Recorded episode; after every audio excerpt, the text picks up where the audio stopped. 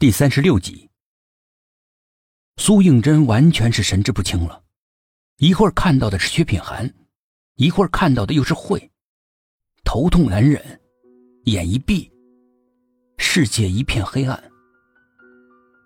薛品涵抢上去一把抱住晕倒的苏应真，其他的人围拢过来。苏应真双目紧闭，脸色苍白，额头上冒着细细的汗珠。头。真真是不是中邪了？董一奇焦急的问。薛品涵眉头紧锁。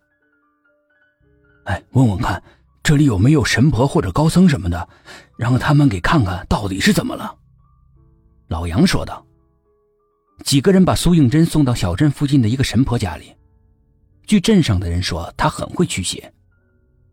那个神婆的脸上涂的粉足足有一寸多厚，糊的跟个面人似的。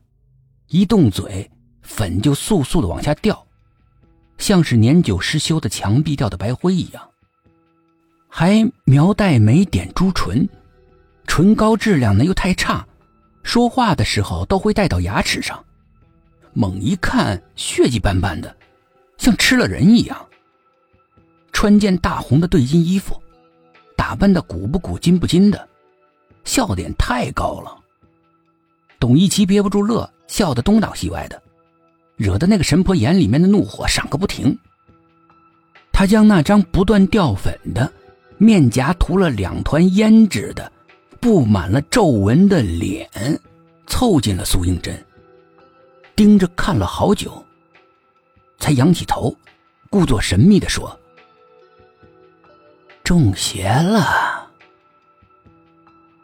什么邪？”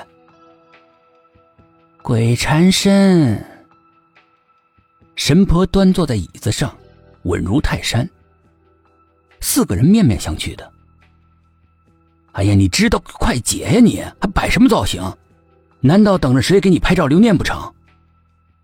董一奇本来就是个急性子，再加上苏应真人事不省，心急火燎的，忍不住怒火冲天的对着那个打扮异样的老妖婆一顿狂吼。这老妖婆气得血冲脑门，白着眼看了他好几眼，鼻子尖里面呢哼哼了一声，一扭头，闭目养神去了。老杨一看这个不太对劲，连忙上前赔罪：“您就行行好，大人不计小人过，回头啊我教训教训他。求求您先把这孩子治好再说吧。”过了好半晌，那个神婆像还了魂一样。悠悠的睁开眼睛，嘴里面连连哼哼了几声。哼，这孩子一看就是个至阴体质，最易招惹孤魂怨鬼了，不好解呀！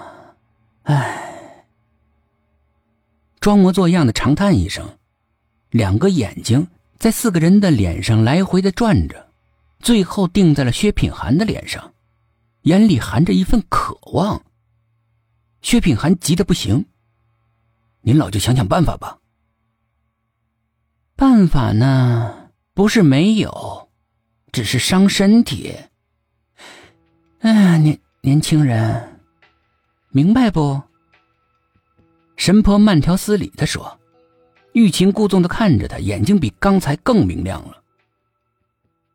有办法你就快使，咕囔个屁呀你！一到嘴边。被薛品涵硬生生的给堵住了。求您了，您想个办法给他治治吧。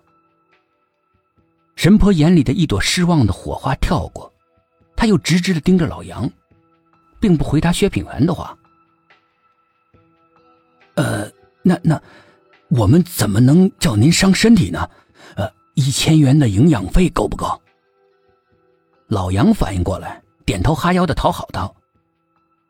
神婆这才心满意足的一笑：“哼，现在呀，物价上涨，一千呢，也不值什么。嗯，既然你们诚心诚意的要给，那我就大发慈悲收下。不过积阴德，做做好事罢了。”董一奇气得满脸通红：“你你什么金枝玉叶呀？要一千块钱补身体？”干脆出去抢得了。神婆气得脸上的笑容一扫而光，怒火在眼里面熊熊的燃烧着，额头布满了黑线。谁家的野小子在这里大呼小叫的？他尖声尖气的说：“